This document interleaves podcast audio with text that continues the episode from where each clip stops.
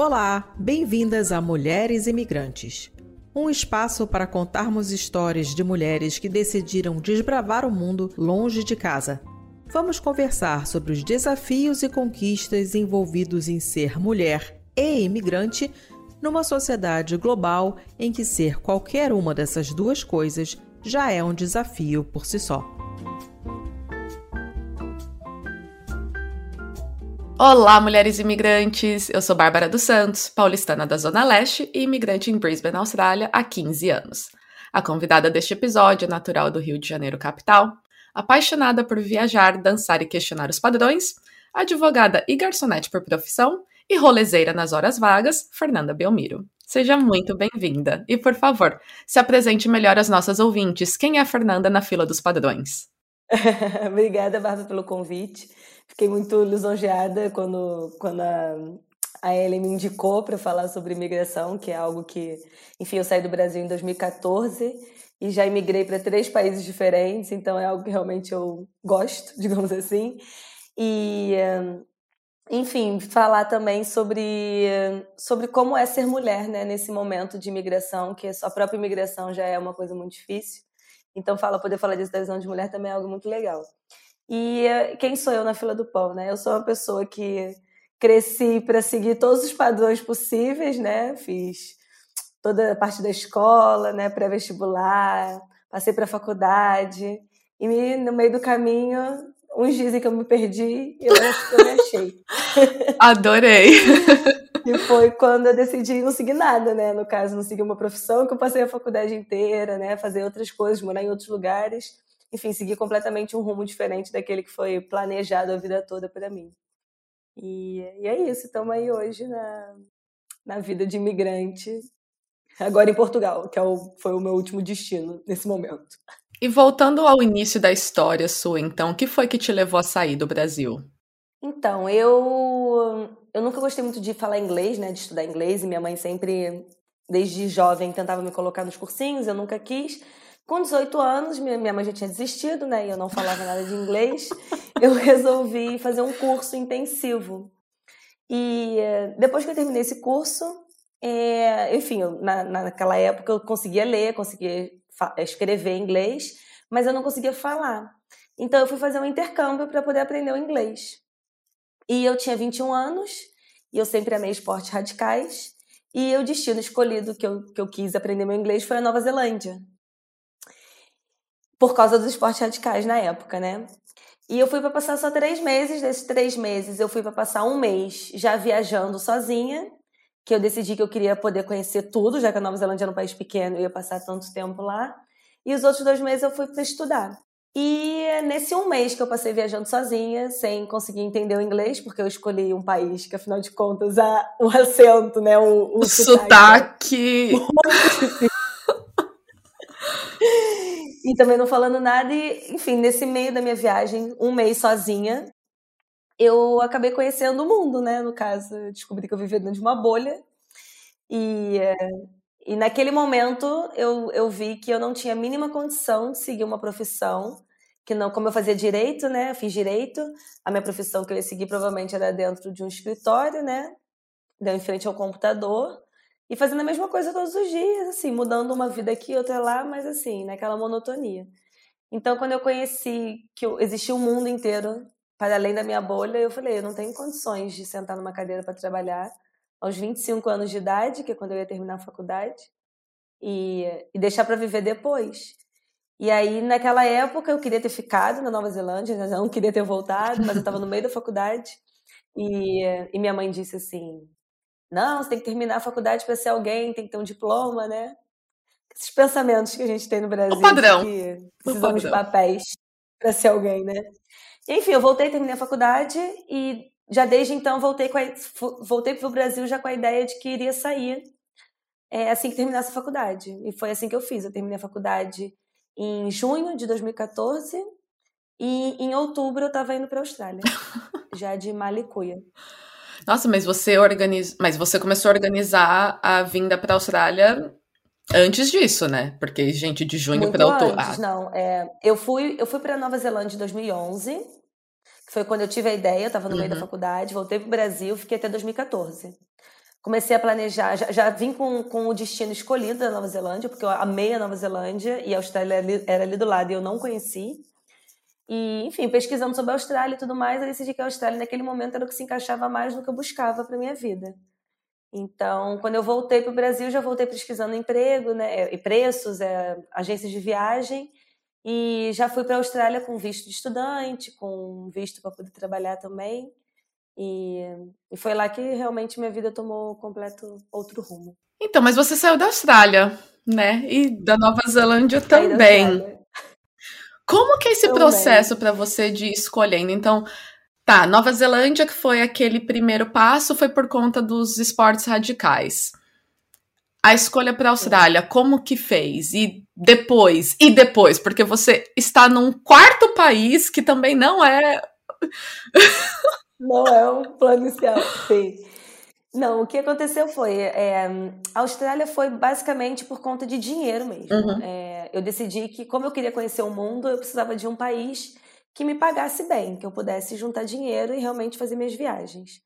E foi assim que eu escolhi a Austrália, né? Na época que eu fui, não sei quanto é que tá agora, mas em 2014 eu recebia a hora como garçonete 23 dólares, né? Por hora de trabalho que ainda que a, que a Austrália tenha um custo de vida muito alto também, eu consegui gerir bem assim a, a, a minha vida na, na, época que eu estava aí. Sempre morei em quarto compartilhado, em casa compartilhada, nunca tive grandes luxos, então consegui consegui gerir isso melhor. Então foi por isso que eu fui para a Austrália, para juntar dinheiro. Só que a minha ideia inicial era que eu fosse ficar só um ano na Austrália, né? Achei que a vida de imigrante era assim: chega, arruma trabalho, junta dinheiro, faz as coisas, né? Muito e, fácil, passei né? Passei pelas dificuldades, é, passei pelas dificuldades da imigração e levei um ano para me estabilizar na Austrália, para ter um emprego em que eu começasse a juntar dinheiro, para eu ter uma casa, para eu ter uma rede de apoio, né? Amigos.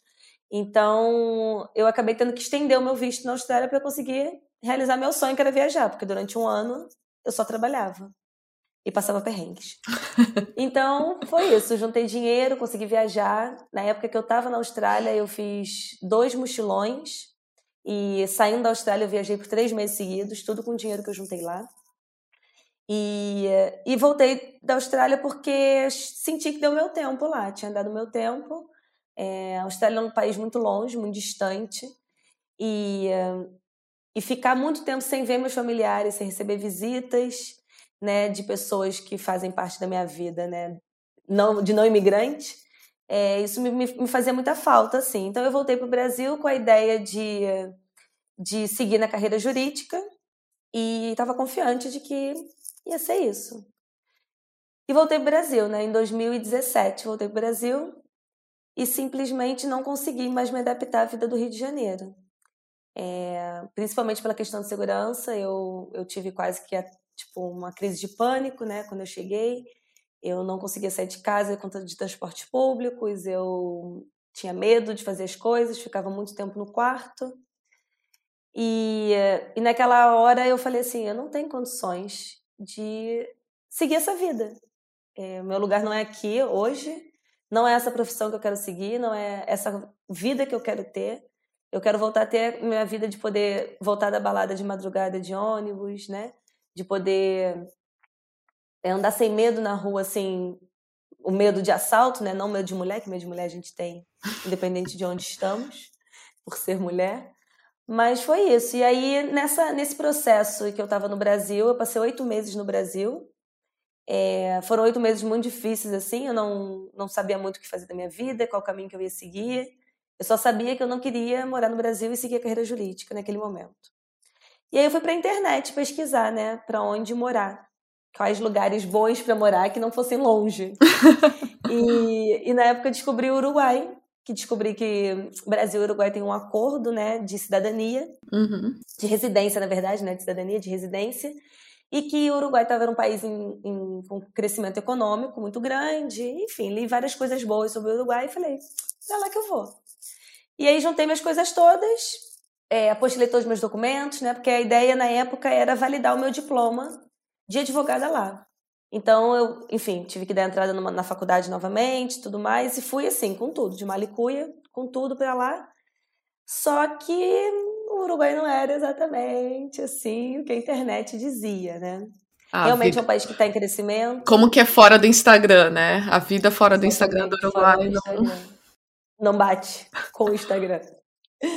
E aí foi isso. Eu fiquei um ano e meio no Uruguai, não me adaptei ao país. É, é um país que faz muito frio, chove muito, é muito cinza.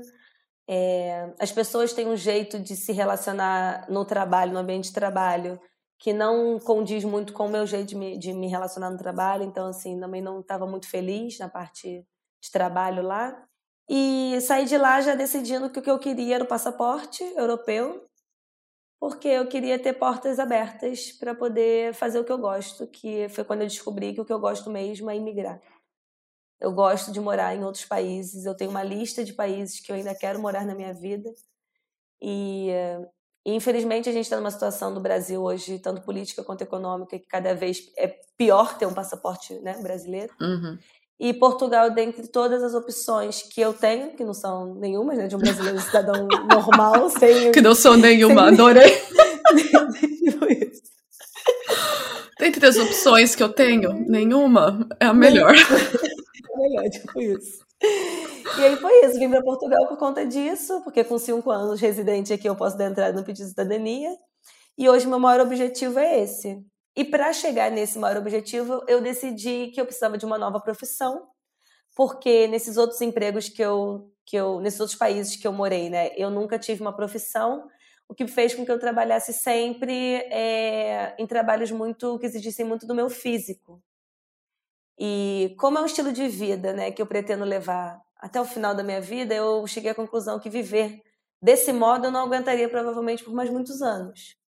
Então, decidi fazer uma outra faculdade para ter uma outra profissão, para conseguir cargos melhores, né? Onde eu for morar, que infelizmente a gente ainda trabalha aí na base do, dos papéis. E é isso. Aí agora eu estou estudando hotelaria, que eu acho que tem muito a ver com, com quem eu sou e com o que eu gosto de fazer. E é isso. Foi assim que eu fui escolhendo os países. Faz quanto tempo então que você está em Portugal? Em Portugal faz um ano e nove meses. Um ano e nove meses. Cheguei, cheguei em fevereiro, final de fevereiro do ano passado, exatos duas semanas antes de fechar tudo com a pandemia. Senhor amado.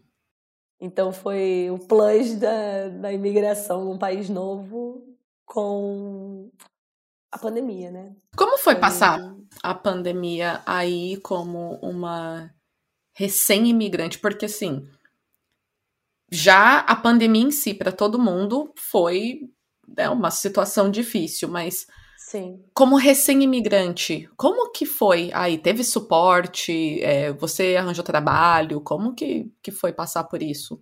Então, eu cheguei, realmente não conhecia ninguém. Eu tinha uma amiga aqui já, enfim, do Brasil, que estava aqui também, mas era a única e realmente fechou tudo. E quando eu vim para cá, eu vim morar num local mais distante do centro, né? Eu tô no Porto, mas quando eu vim morar, eu vim morar em Vila do Conde, que é um, um local que fica a 25 quilômetros do Porto. Então, eu estava distante também dessa amiga, e na época da pandemia fecharam-se transportes públicos, né? A gente não podia também transitar entre os conselhos, como eles chamam aqui. E foi muito difícil assim para mim. Eu morei, fui morar numa casa em que eu era a única moradora, porque a outra menina que morava também na casa saiu com a pandemia, ela era portuguesa, então voltou para casa. As minhas aulas que estavam presenciais foram para online, então nem interação na faculdade eu consegui criar. Eu também cheguei aqui atrasada na faculdade, então mais difícil ainda de ter me enturmado, então realmente eu estava sozinha. E, e o que me ajudou muito foi que, como eu estava nessa cidade mais distante, era uma cidade com praia, então eu estava sempre conseguindo dar uma caminhada, né? Sair um pouco, porque é, era uma cidade meio menor, tinha bem menos gente, então a fiscalização em torno disso estava bem menor também, e o risco também era bem menor. E não consegui emprego, eu só fui conseguir emprego em setembro do ano passado. Caramba. Então eu fiquei aqui desempregada de fevereiro a setembro, vendo o euro crescer a cada dia e todas as finanças que eu tinha separado simplesmente indo como água. É, um dinheiro que eu tinha separado para viver três meses e acabou praticamente um mês e meio. E então assim foi difícil, mas poderia ter sido pior. Eu acho que dentre a, a, as, as coisas que eu vi aqui, né, de, em grupos de brasileiras, gente real passando fome, gente sem casa, sem ter dinheiro para pagar aluguel, sem nada, e eu, graças a Deus, com o dinheiro que eu juntei na Austrália ainda, eu consegui me estabelecer aqui assim sem grandes dificuldades. Mas não foi fácil. O que me ajudou também na época foi o Tinder. Eu acabei saindo com algumas pessoas do Tinder na época, amizades, assim, fiz amizade. E, e também me ajudou assim a me sentir menos sozinha, né? E a gente teve aqui um momento também de abertura das coisas em, no verão, que, que enfim, eu acabei numa das minhas saídas, logo assim que reabriu, eu peguei Covid. E, e fui numa cachoeira uma vez com umas pessoas que eu não conhecia praticamente ninguém e passei Covid para todo mundo.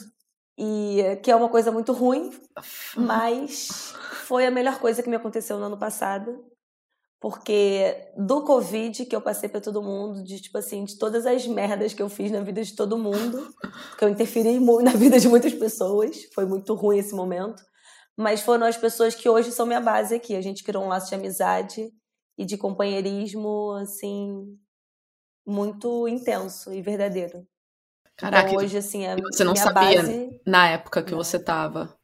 Não. E você tava bem? Sabia. Sim, fisicamente? Tava bem, sim, tava bem. E foi uma, a primeira vez que eu saí quando as coisas reabriram. E, enfim, peguei Covid e no, isso foi numa sexta, num domingo eu fui para uma cachoeira, tava saudável e tudo mais. E na segunda recebi uma ligação de que eu tinha tido contato com uma pessoa que tinha positivado na sexta-feira. E aí, enfim, já liguei para todo esse pessoal que eu tinha saído no domingo, contando, e não deu outra. Na mesma semana, todos nós ficamos doentes, né? Tipo, começamos com sintomas e realmente positivamos. E acho que, sei lá, talvez uma saída em que a gente tinha feito um grupo no WhatsApp só para trocar fotos do, do rolê, a gente acabou criando uma família. E, Uma então, rede assim, de apoio, principalmente naquele momento que vocês estavam passando juntos, né? Sim, exatamente. A gente ficou real confinado 30 dias, porque foi numa época que o Porto estava com casos quase no zero, baixíssimos, inclusive as televisões falavam que estava sem nenhum caso no Porto. Então o governo aqui estava realmente marcando em cima. Então a gente recebia a ligação do médico todos os dias, a gente tinha que tirar a temperatura todos os dias, a gente tinha que fazer teste do PCR toda semana. E a polícia foi à minha casa para saber se eu estava realmente cumprindo isolamento. Então, foi uma época em que, na merda, assim, no, no, no, na parte muito ruim, todo mundo se uniu para falar assim: a gente está junto nessa e vamos passar por isso juntos. E, e foi de, dessa dor, né, eu diria assim, de, de ter que se unir para seguir em frente, que a gente criou esse laço de amizade, assim, muito grande. Então, foi muito ruim no momento, e eu passei um mês muito mal e muito me sentindo muito culpada e responsável é, por ter, enfim, saído, né? Mesmo que as coisas estivessem abertas. É, hoje eu olho para trás e vejo que foi a melhor coisa que me aconteceu, porque eu nunca mais fiquei sozinha desde então. E é interessante você falar isso, porque aqui na minha pauta, a próxima pergunta que eu ia fazer era sobre essa coisa de fazer as coisas sozinha. Que você acredita muito, né, em não deixar de viajar ou de fazer as coisas, tipo intercâmbio, imigrar e tudo mais, por ser mulher e por estar sozinha. E de onde que vem essa coragem e força sua para enfrentar essas coisas sozinha? Então, eu, eu acredito que hum, a minha mãe, ela tem muito participação nisso, né? A minha mãe sempre foi, não, não, não criou, não criou filhos solos, meu pai sempre foi um pai presente tudo mais, mas a minha mãe sempre foi muito ambiciosa e de correr atrás das coisas dela, né? Então, e nada impediu de fazer isso, né? Nunca nada impediu, sempre ela arrumava meios de chegar nos objetivos dela. Então, eu acredito que eu peguei muito isso dela. E esse fato da minha mãe ser uma mulher muito independente é, fez com que eu também sentisse muita vontade de ser uma pessoa independente. Então, eu nunca tive problema na minha vida em fazer coisas sozinha. Para mim, nunca foi uma dificuldade. Nunca pensei, ah, vou deixar de fazer isso porque vou fazer sozinha. Porém, incrivelmente, é, na pandemia, justamente ano passado, é, isso foi algo que começou a me pegar muito. E eu venho analisando é, né, nesse último ano o quanto é, estar sozinha para mim se tornou algo um pouquinho mais pesado do que foi a minha vida toda.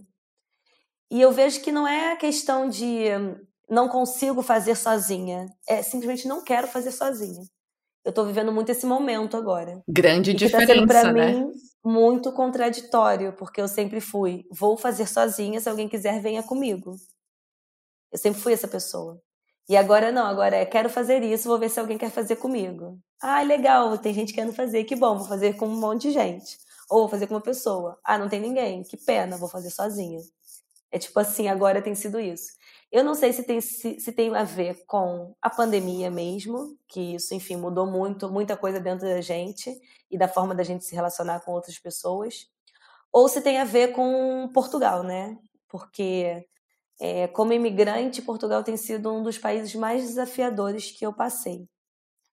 E, e eu acho que isso também pode ter alguma relação com o fato de não querer estar sozinha, porque é tanta paulada que a gente recebe aqui o tempo todo, é tanta briga que a gente tem que ter para conseguir as coisas, é tanta dificuldade que às vezes quando a gente está no momento de lazer, a gente só quer uma companhia agradável para estar, tá, tipo, não quer estar tá sozinha, ficar sozinha pensa muito nas coisas.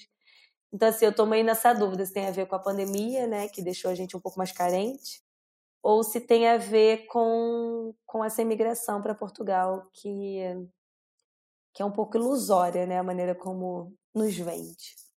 Porque é muito fácil, né? Um país que fala a nossa língua, foi os colonizadores do, do Brasil, a gente tem essa conexão, cultura.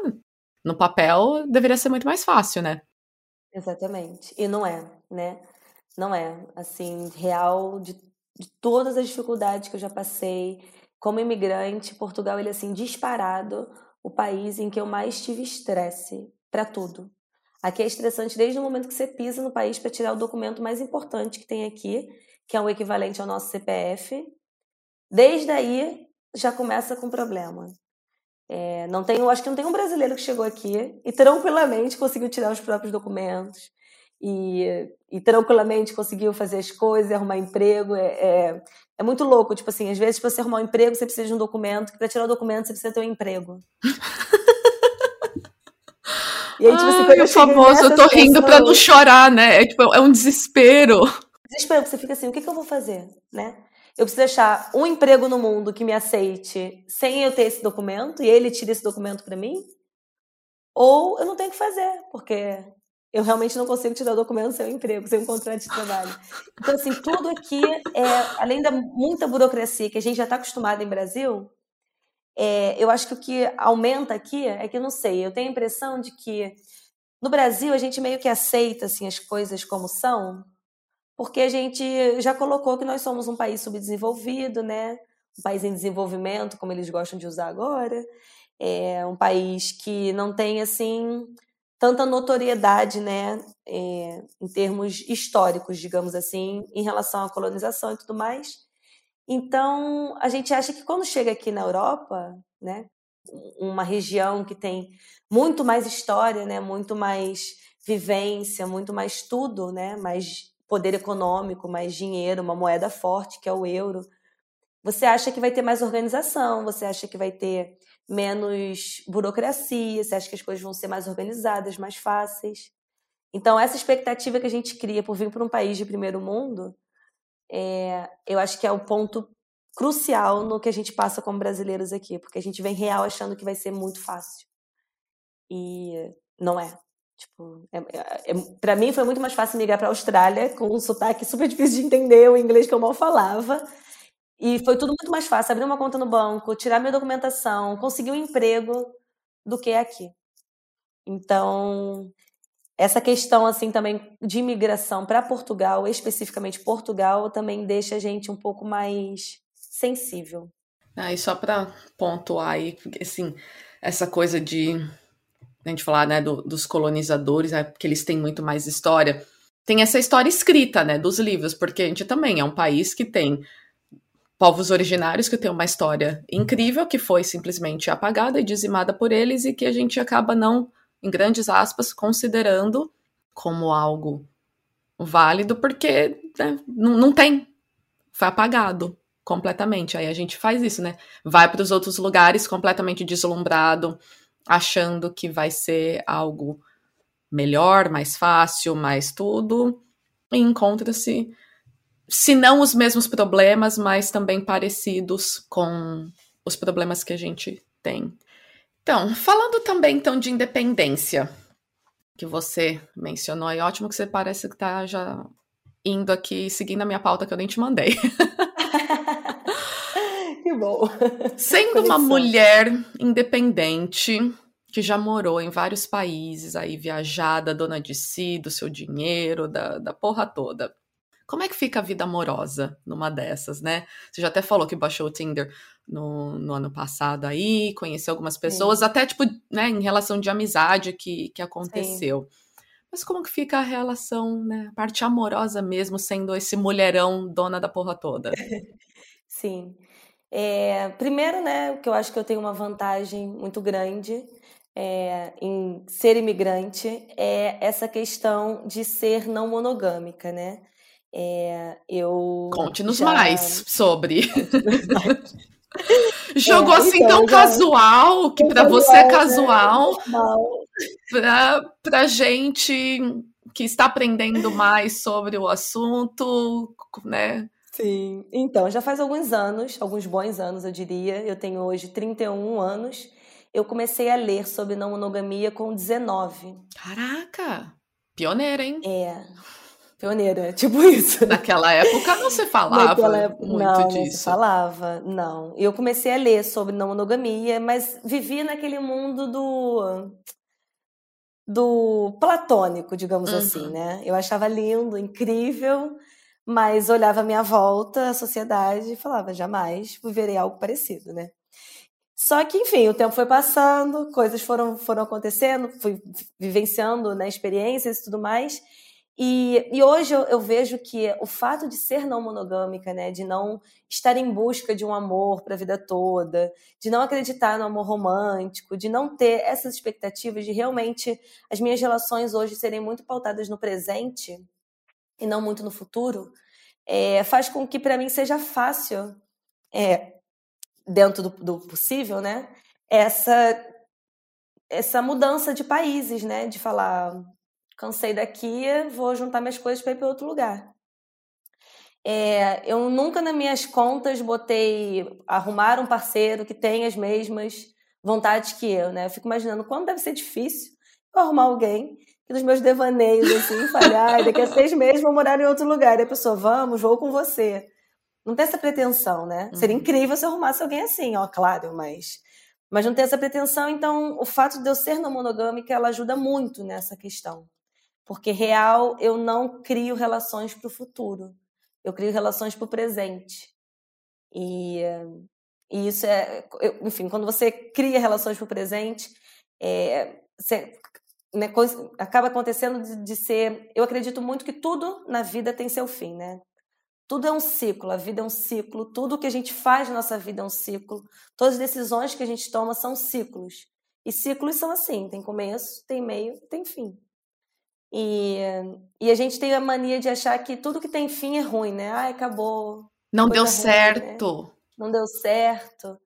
Só que não, é só tipo o ciclo se fechou naquele momento e que venha outros. E, e é isso, assim, eu, eu acho que eu, essa parte né, da não monogamia, junto com a parte de realmente gostar de ser imigrante, que eu realmente gosto da parte da imigração, é, de ser imigrante, é, ajuda. Ajuda porque as minhas relações vão sendo criadas dessa maneira, né? Realmente no presente, completamente no presente, 100% no presente.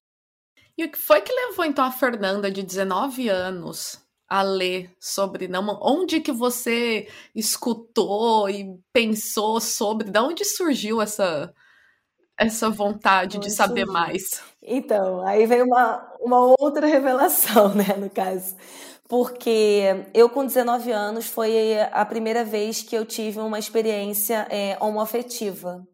Foi a primeira vez que eu fiquei com uma menina e acabei me apaixonando.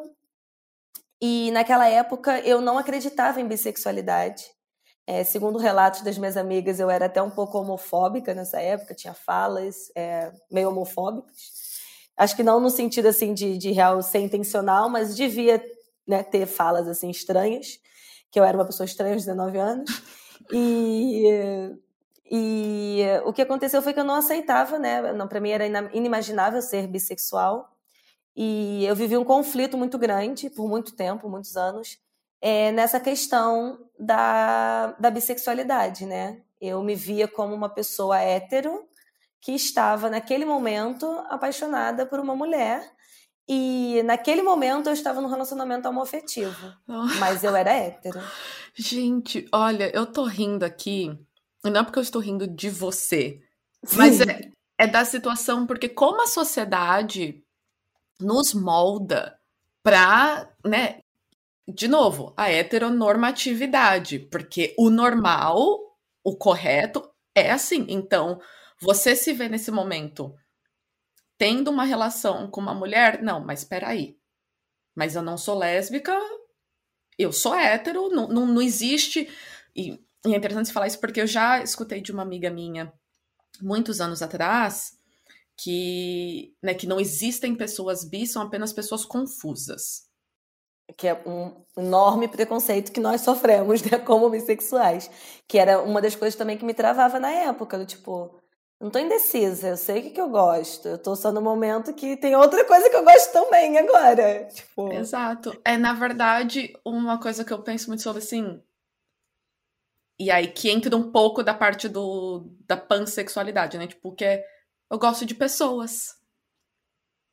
Eu, né, eu me apaixono, eu me envolvo pela pessoa, por quem a pessoa é, pelo quem ela oferece, como ela me faz sentir e, e tudo mais que você sente por uma pessoa. Mas assim, o gênero dela pouco importa.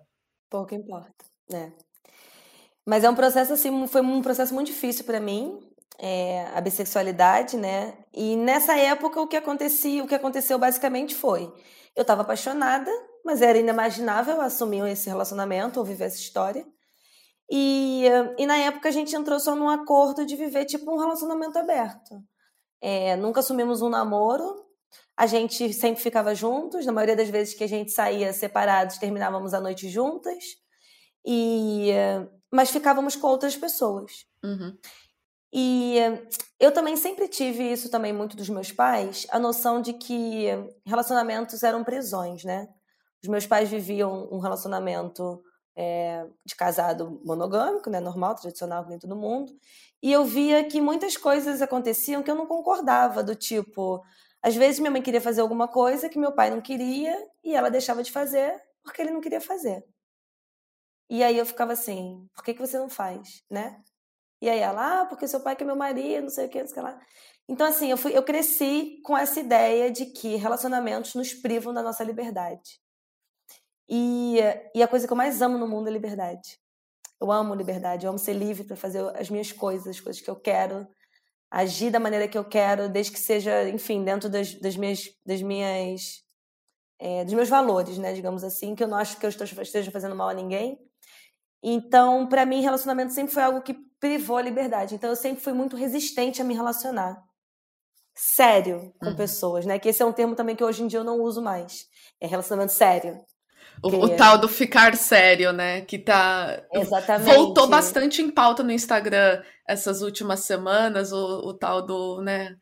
O que, que, é um Sim. ficante sério? Ah, ficante ah, sério. É, no Exatamente. mundo da monogamia é o exclusivo. É. Ué, mas se é exclusivo, então é um namoro.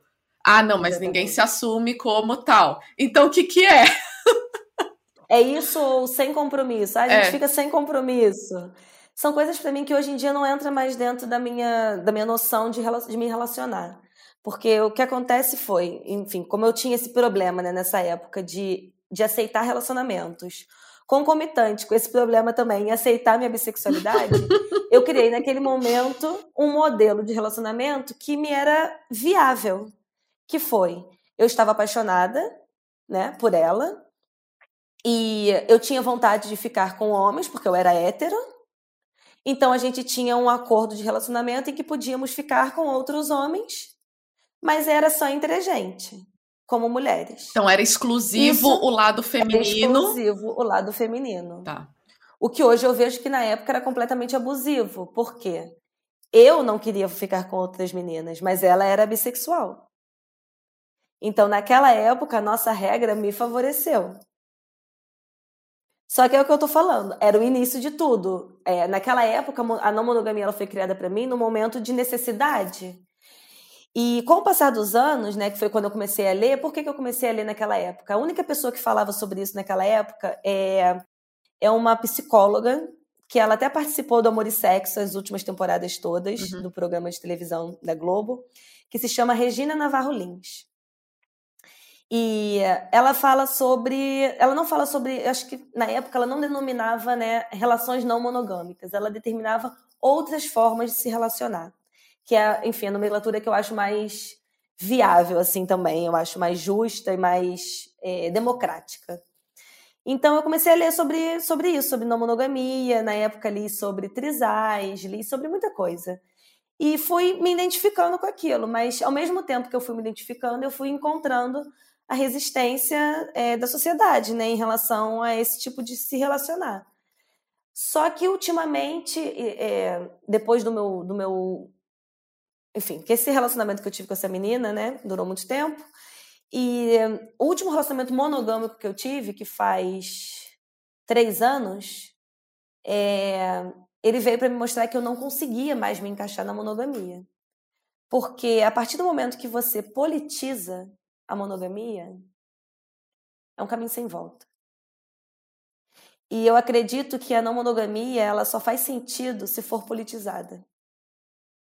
Porque, é, como a gente estava falando, quando, eu, quando eu, eu coloquei a não monogamia na minha vida por uma necessidade, né, uma forma de ajustar e viver do jeito que eu queria, ela contém falhas, né? É, coisas abusivas, falta de comunicação várias coisas que, que a não monogamia pressupõe, elas vêm, o conhecimento daquilo vem através da politização da monogamia. Então, conforme eu fui lendo sobre e fui achando textos e mais textos que eu fui me politizando, que aquilo foi ficando cada vez mais enraizado para mim e hoje em dia é inimaginável eu viver um relacionamento monogâmico. O que não significa que eu estou ficando com várias pessoas ao mesmo tempo, entendeu? Pelo contrário, eu acabo sendo muito monogâmica na minha vida é, prática. Eu dificilmente me relaciono com mais de uma pessoa ao mesmo tempo, é, porque para mim não faz sentido eu estar numa busca se naquele momento aquilo que eu tenho está me satisfazendo. E, e para mim a não monogamia ela vem muito mais com a questão de liberdade, né? Que foi aquilo que eu falei no início. É poder fazer quando eu quiser, o que eu quiser, desde que aquilo não ultrapasse nada. Então, assim, todo mundo que hoje eu começo a me relacionar, é, é já bem claro a minha posição política de relacionamento, que é igual quando a gente fala nossa posição política, né? Realmente política, né? Anti-Bolsonaro, você vai conhecer alguém e fala, olha, anti-Bolsonaro, né? Então, hoje em dia também a questão é essa. Eu não tenho problema em me relacionar com pessoas monogâmicas, eu não acho a monogamia uma coisa ruim, ou quem pratica monogamia não acho errado, eu não tenho nenhuma crítica. É... Eu tenho várias críticas à monogamia, mas elas vêm realmente da minha politização. Então, tem a ver com as minhas experiências, a minha vida, as coisas que eu leio que eu acredito. Então, é por isso que eu falo, eu acho muito mais interessante a gente falar sobre outras formas de se relacionar, porque a monogamia é compulsória. E para mim é o, pior, é o, pior, é o pior problema dela, né? É a compulsoriedade. A gente cresce numa sociedade monogâmica, aprende a ser monogâmico, os filmes da Disney são monogâmicos, os filmes de Hollywood são monogâmicos. E a gente, quando se pega num momento em que não se identifica com isso, a gente acha que, o problema está na gente, né? Que a gente que está errado, ou que a gente que está sentindo coisas que não devia sentir, ou que a gente que está querendo. Enfim, as pessoas julgam, né? E a gente também se julga o tempo inteiro com esses julgamentos da sociedade. Então é só, tipo, tomar consciência de que existem muitas formas de se relacionar, plurais formas de se relacionar. E cada vez que você vai lendo mais e politizando mais sobre essa questão, você vai vendo que realmente é um mundo assim infinito. Infinito, não tem só uma forma. Imagina, nós somos 7 bilhões de pessoas no mundo. Não é muita prepotência achar que uma forma de se relacionar serve a tantas personalidades, tantos jeitos, né? A gente tem pessoas tão distintas, tão diferentes. E eu acho muita prepotência achar que você vai achar a metade da laranja e é isso pro resto da sua vida. E que todo mundo tem que achar a sua metade da laranja porque a vida é assim, entendeu? Tem gente que não tem a metade da laranja no mundo e tá tudo bem, tem um quarto, mas aí tem um quarto de laranja, tem um quarto de maçã, tem um pouquinho de banana, e aí você vai pegando várias frutas, uma salada de frutas maravilhosa e tá aí completo, entendeu? Então, assim, é isso. A monogamia, para mim, a não monogamia para mim é, é algo que vem de muitos anos, mas eu mesma só fui me encontrar agora recentemente. Assim, consegui definir mesmo quem eu sou e o que, que eu quero para minha vida. É interessante, é, você falou essa parte da busca, né? Tipo, ah, eu geralmente estou monogâmica porque eu estou vivendo o presente, eu tô com aquela pessoa e eu não estou buscando nada fora. Mas ser adepta à não monogamia te dá a liberdade, que é para você tão importante, de que caso você esteja em algum lugar, em alguma situação e algo, alguém te desperte o interesse que você não estava buscando, Exatamente. você tem a liberdade de fazer a escolha de agir naquele desejo Exatamente. ou não. Que Exatamente. na verdade, né, na família tradicional brasileira, isso já acontece.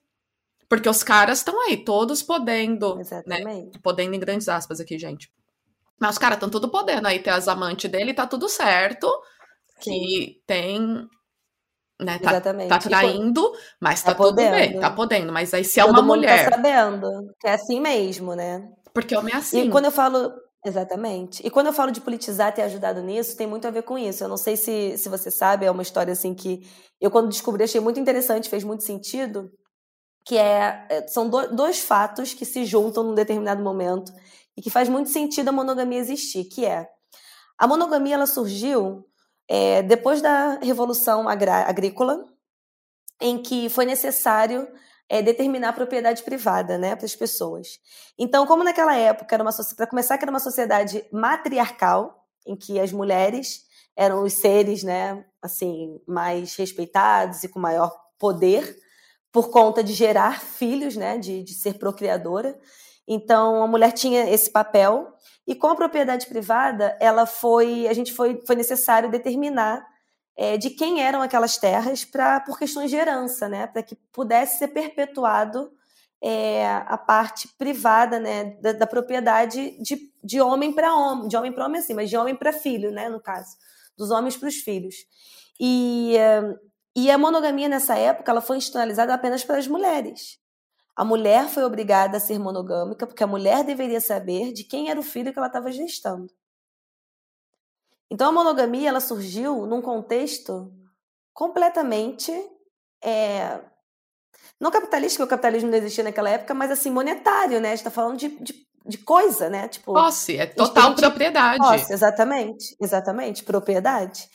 E junto a isso, a gente veio com o amor, que o amor, ele durante, se você for pegar a história, ele já mudou de formas várias vezes, mas especificamente ali mais ou menos é, no, nos anos de 1940 e poucos, o, o, casamento ele começou, o amor começou a ser ligado ao casamento.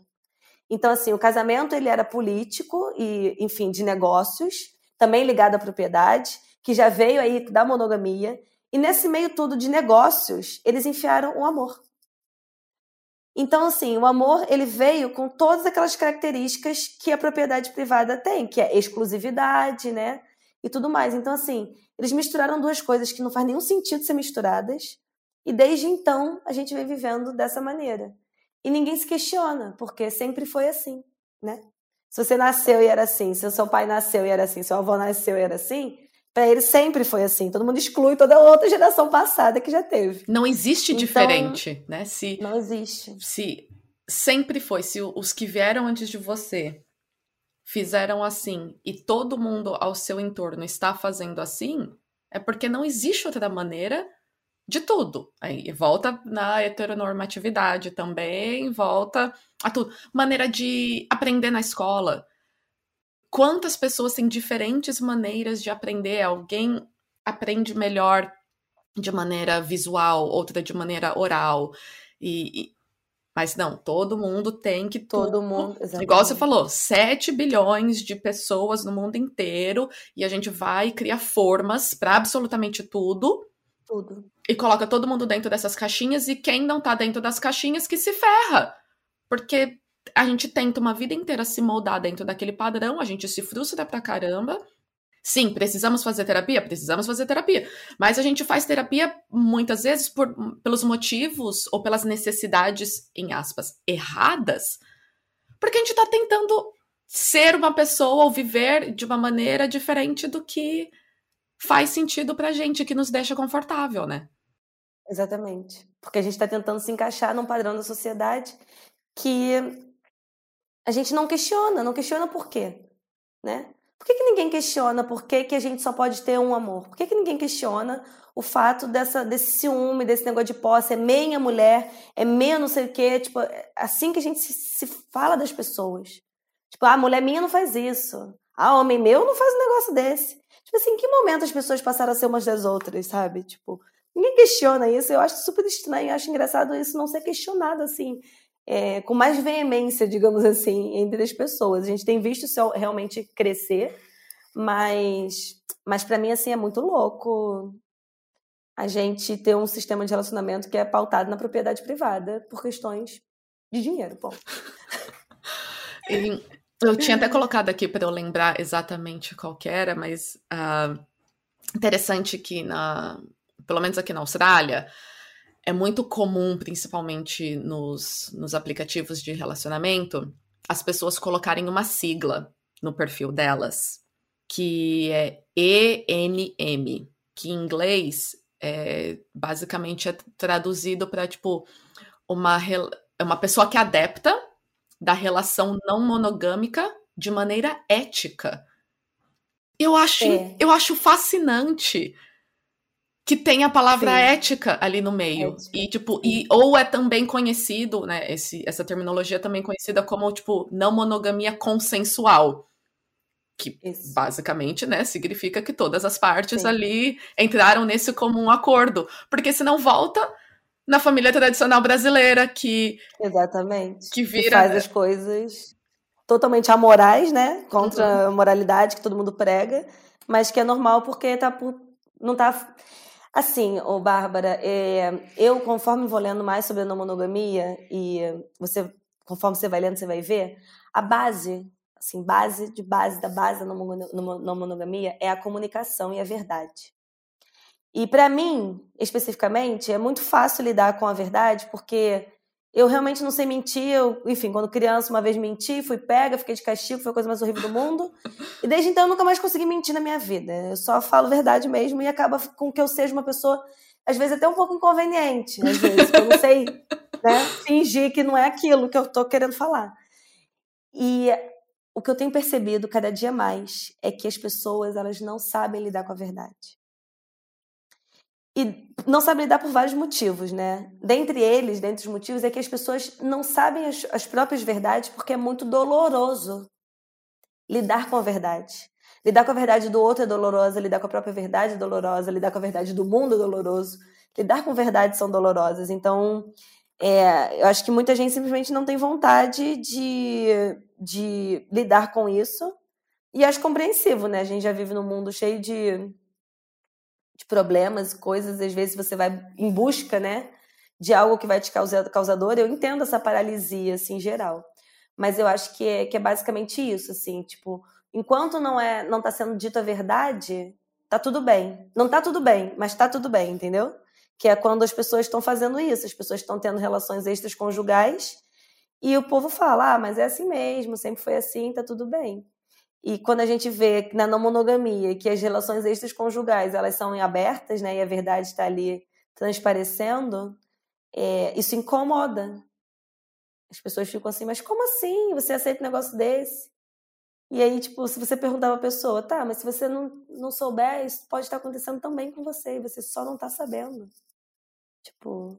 É interessante você falar isso, porque enquanto você foi falando, eu já fui até escrevendo aqui a anotação do, de mais uma indicação que eu vou dar, mas é um, um podcast que eu escutei recentemente e falava sobre procrastinação. E isso que você falou agora sobre falar a verdade me remeteu muito a isso, que o, o nome do episódio é isso, né? Procrastinação. Amanhã eu deixo para depois. A gente, como sociedade, tem uma grande dificuldade, e eu me incluo total nessa, de lidar com o desconforto do, do momento. Então a gente prefere adiar, mas é que tá, a gente tá adiando apenas o desconforto, porque vai ter. E o desconforto do futuro é pior ainda, porque do momento que a gente se dá conta que tá tendo esse desconforto, então, ah, putz, né? Nossa, não consigo falar a verdade, putz, e agora o que, que eu vou falar? Meu Deus, não sei o que. E você vai sofrendo, e você vai sofrendo, e você vai sofrendo, até que chega o momento, tipo, putz, não dá mais para adiar, vou ter que falar. Cara, aí você sofreu por quanto tempo? Você pode sofrer agora. O pagamento é à vista, não tem prestação, não, não tem carnê das Casas Bahia. É isso. Você vai sofrer o desconforto momentâneo do presente, igual você falou, né? Eu vivo minhas relações do presente. Então, é agora. Você vai ficar uma hora, às vezes um dia inteiro. Pá, que ruim. Pronto. Amanhã você já tá um pouco melhor, ou, ou já tá 100% bem. Uhum. E ponto. Mas a gente, como sociedade, não consegue. Não consegue. Tem essa dificuldade. E é, é, eu acho que, é, que fica naquela esperança de que talvez mais tarde seja menos impactante. Vai ficar mais seja fácil. menos doloroso, ou é alguma coisa. É uma ilusão, né? é, completamente. Mas, enfim, a gente se ilude em várias coisas, né? vai ser só mais uma. que é a verdade, assim. É, mas é, não sei, é engraçado. Eu acho engraçado, assim, chega a ser engraçado o quanto as pessoas têm dificuldade de lidar com as verdades. É muito engraçado. Verdade Uma coisa assim né? básica. Essa semana o meu chefe veio perguntar para mim, fez uma pergunta para mim que eu entendi errado. Ele queria saber se eu era uma pessoa que, que era mais produtiva à noite, e eu entendi como se eu fosse uma pessoa que gostasse de sair à noite. E foi um dia que eu estava trabalhando e eu tinha saído no dia anterior. E eu geralmente trabalho de manhã, nesse dia eu estava trabalhando à noite, então eu estava com cara de cansada. Óbvio, eu cheguei em casa 5 da manhã, fui dormir, tipo, dormi até 3 da, quase 3 da tarde, peguei para trabalhar cansada, óbvio. E quando ele me perguntou, tipo, eu respondi naturalmente: ah, não, é que eu saí ontem. E as minhas as colegas de trabalho estavam ao meu redor, tipo, elas ficaram muito sem graça. E começaram, tipo, a tentar falar que não foi exatamente aquilo que eu tinha falado. E aí, tipo assim, ficou aquela situação que eu fiquei assim, mas o que que tá acontecendo? Aí ele, ele meu chefe riu e falou assim, ah, eu gosto de pessoas assim, sinceras, aí deu um tapinha no meu braço. E aí, quando eu saí, ele falou, você tá doida? Você falou pra ele que você saiu ontem. Eu falei assim, qual que é o problema? Mas que eu realmente saí ontem, eu tô cansada, porque eu realmente saí ontem. Tipo, eu não tô entendendo qual é o problema de ter falado isso. Aí elas riram muito e ficaram tipo assim, ah, isso não é coisa que se fale, não sei o quê. Eu falei assim, gente, mas ele falou que eu tava com cara de fala? cansada, né? Tipo, ele falou que eu tava com cara de cansada. E agora não posso mais trabalhar com a de cansada. Eu tenho que trabalhar o quê? Pleníssimo todos os dias. Não posso mais sair, não posso. Tipo assim, não faz nenhum sentido. Mas você vê em coisas muito pequenas. As pessoas realmente, ali naquele momento, provavelmente, elas inventariam qualquer desculpa para ele. E eu não. Na minha cabeça não fazia nenhum sentido arrumar uma desculpa se quando na verdade foi eu saí ontem à noite. É por isso que eu tô com cara de cansada hoje. Ponto.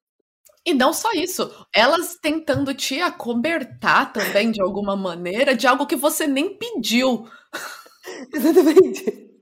tipo, elas devem ter ficado assim, coitada, tá falando besteira, sabe o que tá falando, né? Deve ser uma coisa assim. Eu tava muito ciente do que tava acontecendo, eu realmente entendi a pergunta errada. Mas, de qualquer maneira, a finalidade era a mesma. Eu estava com cara de cansada, era disso que ele tava reclamando. Não reclamando, mas assim, comentando. Né, e, e tá, e foi por causa que eu tinha saído. E as pessoas ficam. E eu fico, gente, é, é engraçado a dificuldade em lidar com a verdade. É, é essa, a dificuldade em lidar com a verdade. Só que a minha psicóloga diz muito, e também uma outra amiga minha psicóloga diz muito para que hum, eu acredito tanto na verdade, e eu sou uma pessoa tão verdadeira, que eu tenho dificuldade em entender que nem todo mundo sabe a própria verdade. Uau! Então, assim, também temos essas pessoas que estão perdidas. E, e saber respeitar também esse seu momento, né? Quando a gente não sabe qual é a nossa verdade, também é muito importante. É, a gente entender que naquele momento a gente está confuso, ou entender que naquele momento a gente não sabe exatamente o que quer, ou entender que talvez queria uma coisa ontem que já hoje já não faz mais sentido. Mas é, eu acho que isso, esse processo, ele, você pode até não ter a sua própria verdade, mas é um processo que ele fica muito mais leve para quem está ao seu redor e até mesmo para você se ele é feito com consciência, né? Então, é assim, é aquela consciência de que você está perdido, é a consciência de que o que você quis ontem você já não quer mais hoje. Então, assim, é, é, é se perceber, né? As pessoas também.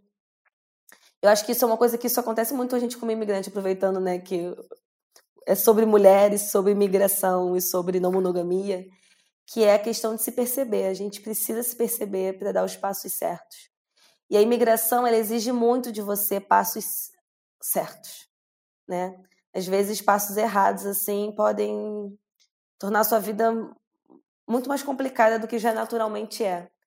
Então é, a gente tem que olhar para dentro, tem que parar e se entender, saber o que, que quer, tem que desassociar, por exemplo, principalmente quando a gente é imigrante, a gente tem muita mania de associar é, a desistência ao fracasso. Nossa, a desistência, à fraqueza, né? E não, pelo contrário, você tomar a decisão de desistir de algo, né? De você, você que é uma pessoa empenhada, você que é uma pessoa, porque assim, para mim, uma pessoa que já está imigrante, ela já é alguém que está disposta a riscos, né? Já é alguém que corre atrás dos objetivos, corre atrás dos sonhos. Porque não é fácil você sair do seu próprio país e parar num outro lugar que fala outra língua, com outras pessoas, começar do zero uma vida. Isso exige coragem, né? E então assim, se você já é uma pessoa que já é imigrante e tudo mais, escolheu aquele caminho, escolheu aquele país, escolheu aquele emprego, escolheu o que foi que você escolheu com a imigração, é saber olhar até o momento em que já deu, entendeu? E falar assim, olha, esse caminho para mim não serve mais hoje, e é hora de parar e escolher outro e seguir outro. Então eu acho muito importante a gente que, que é imigrante, que é mulher também, é, saber esse, desassociar a desistência do fracasso. Nossa, é, pelo aqui, contrário, é preciso ser muito forte. Aqui bateu bem. tomar a decisão de é. desistir. Aqui bateu bem essa frase, porque é em relação a tudo, não só a imigração em si, mas como a gente está conversando sobre relacionamentos, é também sobre isso. Você. E eu, de certa maneira, estava associando essa palavra desistência com uma conotação negativa, porque eu não via com essa coisa do, do fracasso. Era tipo, era como você falou no, no início, é sobre o ciclo. Achar que um ciclo chegou ao fim e, e a gente nos é permitir poder mudar de ideia, né? Realmente, assim, não não me serve mais, não quero mais, Exatamente. não sei lá o que que palavra mais, tipo, deu. E tá tudo bem. Sim. E eu, quando descobri isso na minha vida, minha vida ficou muito mais leve, assim. Eu sou uma pessoa que eu mudo real de ideia. Eu sou 880, né? Qual que é o, qual então, que é o assim, signo aí? Tô curiosa. Eu sou Libra. Ah, muito, muito bem. O ascendente em Capricórnio, em Peixes. Nossa. E a lua em Capricórnio. Tá. eu não entendo de astrologia, mas eu sei que isso tem muito a ver comigo, dizem as pessoas que entendem. Tem. Sim, mas eu sou muito 880, assim. Então, para mim, foi muito difícil ah, é, perceber que eu podia desistir sem me sentir uma fracassada, entendeu? E eu vi isso quando eu estava no Uruguai. Porque, assim, a tomada de decisão de sair da Austrália foi muito natural, assim. Eu estava já muito no meu limite quando eu estava na Austrália. E foi muito natural. É, eu já tinha cumprido o meu objetivo, né? Eu estava ali para mais. Então, para mim, foi muito natural, assim. Ah, já deu, já consegui coisa pra cacete que eu vim fazer. Tá ótimo, vou sair daqui. Mas o Uruguai, não. Eu fui com um plano perfeito pro Uruguai, né? Que era validar meu diploma, começar uma vida lá. Eu fui, na época, viver um relacionamento, então foi a primeira vez que eu fui morar junto com uma pessoa. E então foi tudo muito novo para mim e estava tudo muito traçado, assim. É claro, se eu seguir essa receitinha de bolo, minha vida vai dar, vai ser um bolo perfeito. E eu tava vendo que o bolo tava desandando. Tipo, ele tava no forno e não tava crescendo. E eu tô assim, esse bolo vai dar certo, esse bolo vai dar certo, porque eu segui a receita certinha. Só que não, você vai fazer um bolo, você pode seguir a receita certinha, tem dia que ele vai dar certo, tem dia que não vai. E tudo bem. Então, assim, é, nesse momento, assim, que foi que eu tive muita dificuldade de olhar para minha vida e falar assim, a minha vida não está absolutamente nada do que eu estou gostando. Não era isso que eu queria, não era isso que eu busquei, não era aqui que eu esperava estar hoje.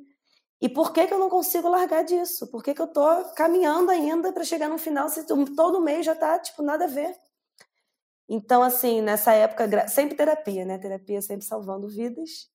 É, a terapeuta na época me falou de muito disso, do tipo, Fernanda, é, você já pensou em fazer outro plano, no caso? Desistir desse? Eita! Ver que né? esse tipo, não tá tipo, dando certo? É uma opção? Gente, vida é de imigrante é um eterno plano de A a Z. Exatamente. Eu, tipo assim, é, mas é uma opção. O que eu vou fazer agora da minha vida, né? Pra onde eu vou? Tipo, mas eu já decidi vir pro Uruguai. Eu já decidi que eu não queria ir para ficar no Brasil. O que eu vou fazer agora? Não tem mais nada para fazer. Acabou a minha vida, né? Foi o que eu pensei na época. E não, quando você simplesmente aceita a ideia de que aquilo já deu e que você precisa buscar alternativas, elas simplesmente vão surgindo na sua cabeça. Você tira, né, aquela venda de, de cavalo, né, que só olha para frente. E você começa a ter mais visões assim de outras oportunidades na vida. Então, é aceitar ciclos e, e tirar essa conotação da desistência de ruim. Eu, na verdade, assim, tenho um tempo que eu venho na minha vida tirando essa dualidade das palavras, né? A gente tem palavras que são boas e palavras que são ruins. Uhum. E o povo coloca isso como se fosse assim a verdade suprema, né? A inveja, ruim, raiva, ruim, tristeza, ruim. Por quê? Não é assim, a vida não é assim, né? Tipo, por que que a gente faz isso com as coisas? Então é ver, tipo, a inveja. A inveja é ruim em que sentido? Você olha para tua vida e fala: "Meu Deus, você tem uma vida incrível, eu quero ter também".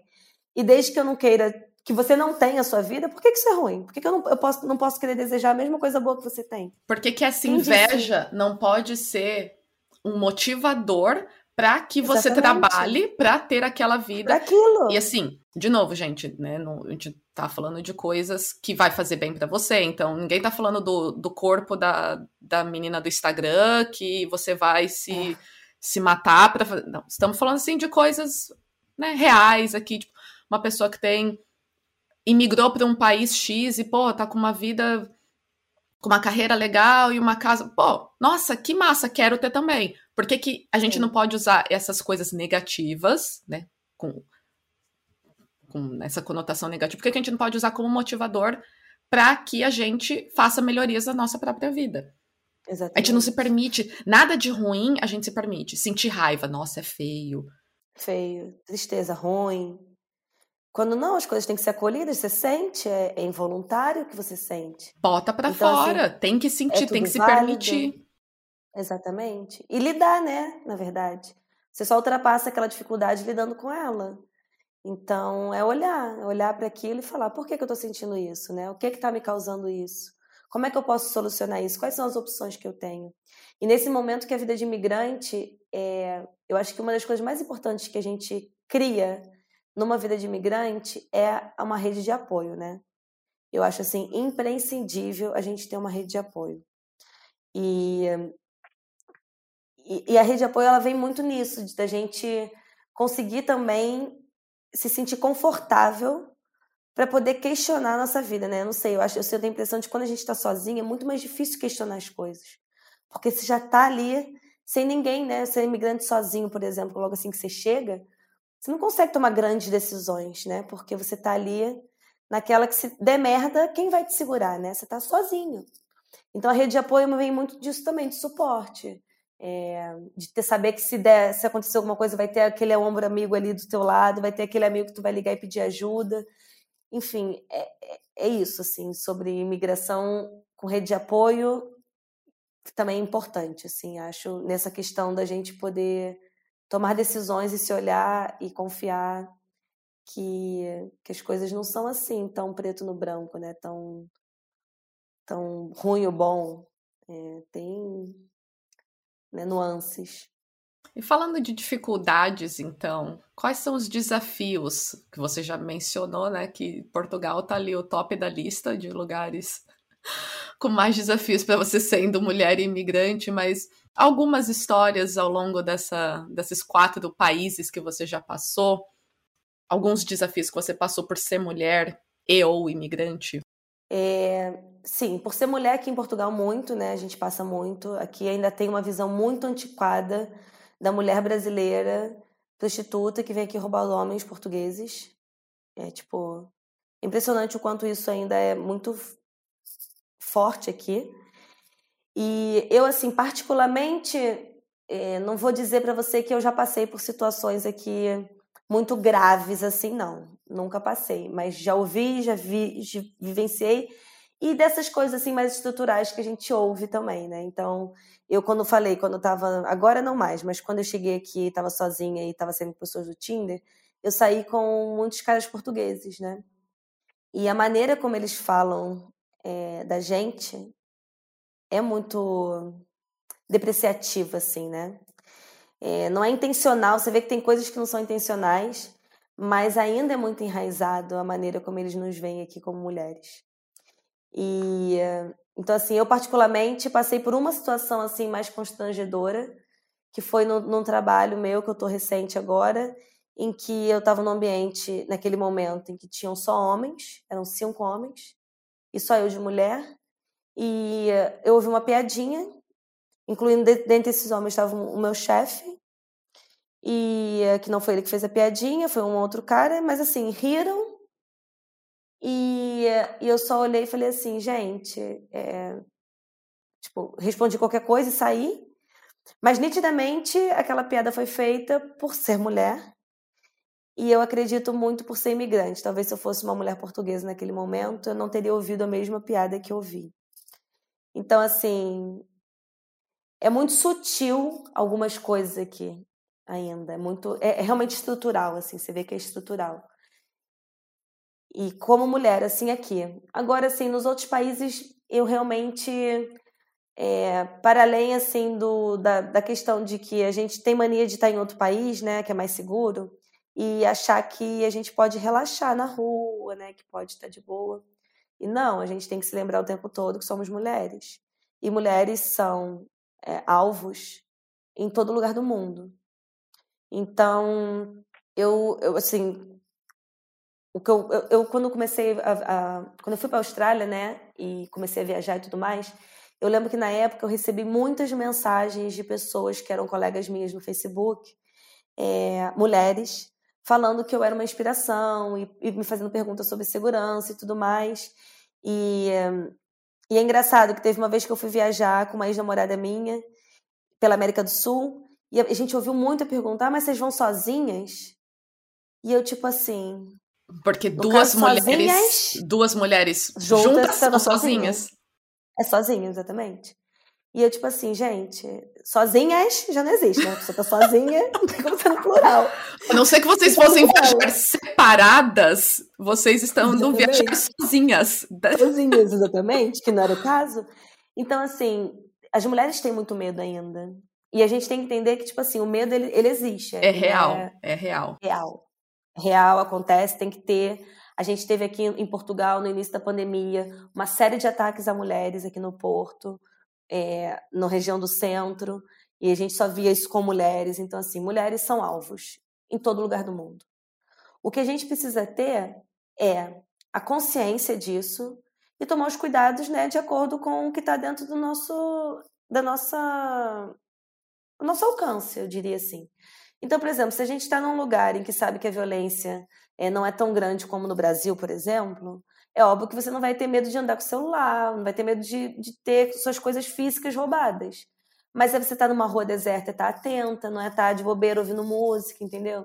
Então, assim, tomar esses pequenos cuidados que a gente já toma no dia a dia, no, porque vive num país, né, no Brasil, quem está no Brasil vive num país assim, mas quando a gente vive num país mais tranquilo, de violência, a gente atende muito por esquecer que somos mulheres. Então, é ter essa atenção assim mais dobrada. E então, de situações mesmo que eu tenha passado, eu passei mais como, como viajante do que como imigrante. É, eu teve um país que eu conheci que para mim foi o pior assim. Eu sofri dois assédios e foram bem ruins assim para mim que foi na Áustria. Eu, quando estive na Áustria, eu passei por duas situações. Uma foi numa feira, eu estava numa feira passeando e eu estava de sem sutiã, porque eu costumo não usar sutiã. E que é uma coisa normal na minha vida. Também, então, devia gente, ser normal para as pessoas, nossa, no caso, a né, melhor né? Porque, coisa. Enfim, o corpo é... O corpo é seu e você escolhe a roupa que você quiser. Exatamente. E, tipo assim, pra mim, todo homem que reclama de não usar sutiã, eu só tenho vontade de dizer, você já usou sutiã? Tipo assim, se você algum dia já botou isso em você, você pode falar, ai, que coisa deliciosa, vou usar todos os dias. Use. Agora, senão, não, aquilo machuca, incomoda, enfim, não sou obrigada a usar.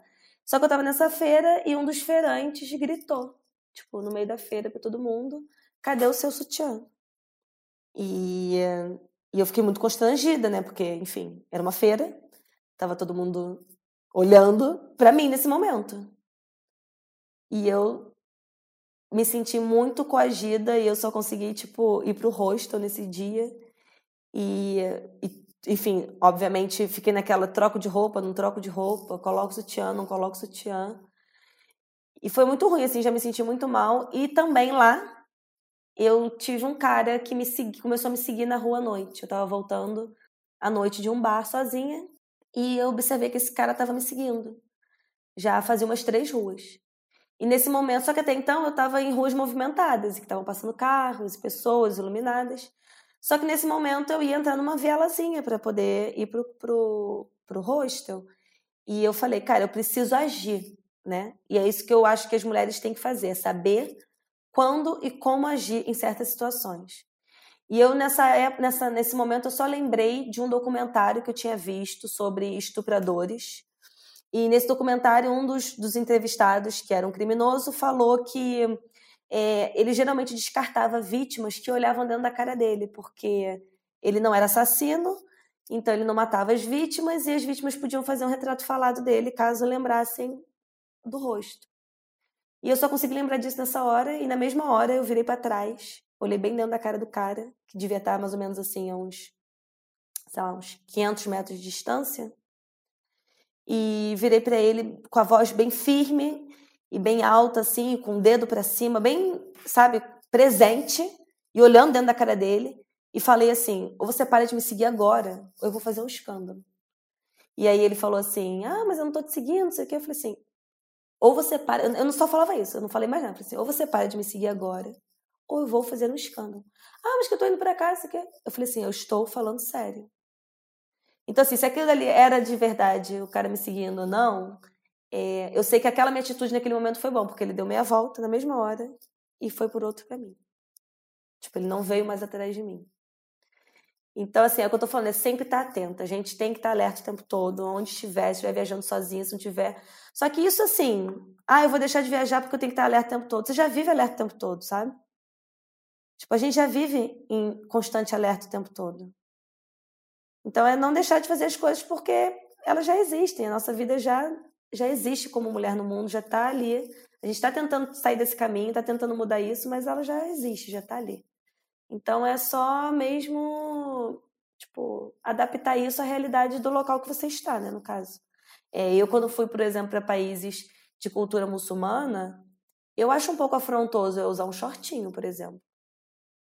É, ah, você faz o que quiser, você é turista. Tem muita gente que fala isso. Beleza, concordo. Mas se eu estou disposta a estar num país que tem uma cultura diferente da minha, me custa respeitar tipo, o mínimo daquela cultura. Então, assim, eu quando estou nesses países, eu estou sempre de calça. É, geralmente eu não ando muito de blusa de manga, porque geralmente é muito quente, mas eu estou sempre com um véu, né, com um echarpe, alguma coisa para tampar os braços. E eu acho importante a gente ter essa, essa noção, assim, de onde você está para saber como se comportar, né? E não se comportar como mulher, mas no sentido mesmo de se proteger.